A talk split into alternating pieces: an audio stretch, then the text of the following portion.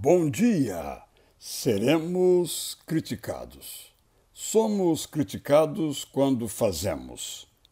Criticam-nos por não termos feito. Há críticas cujas intenções são excelentes e visam nos ajudar a ser e a fazer melhor. Às vezes, sabemos ouvir e as críticas nos aperfeiçoam.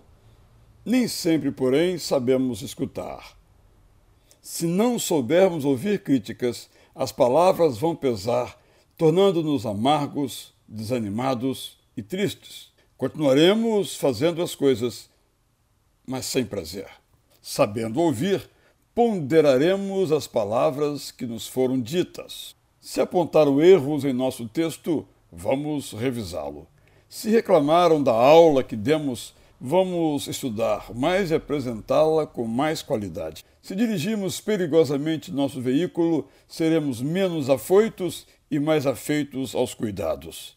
Se disseram que a comida que preparamos pode ficar mais gostosa, vamos caprichar no cardápio e no tempero. Se os clientes não deram uma boa nota ao nosso atendimento, seremos mais sorridentes e competentes. Se os professores encheram de anotações a nossa prova ou nosso trabalho, pesquisaremos mais.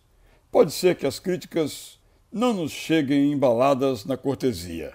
Assim mesmo, nós as consideraremos. Em todos os casos, pastorearemos nossa insegurança e faremos das críticas que recebemos uma alavanca para alcançar alturas maiores. Quando precisarmos criticar, levaremos em conta a pessoa com quem estamos conversando. Talvez ela seja forte e mate a bola no peito com elegância. Talvez seja muro frágil e se desmorone fácil. Nossa intenção será sempre construtiva e cuidaremos para que nossas palavras levantem e inspirem. Eu sou Israel Belo de Azevedo e lhe desejo bom dia!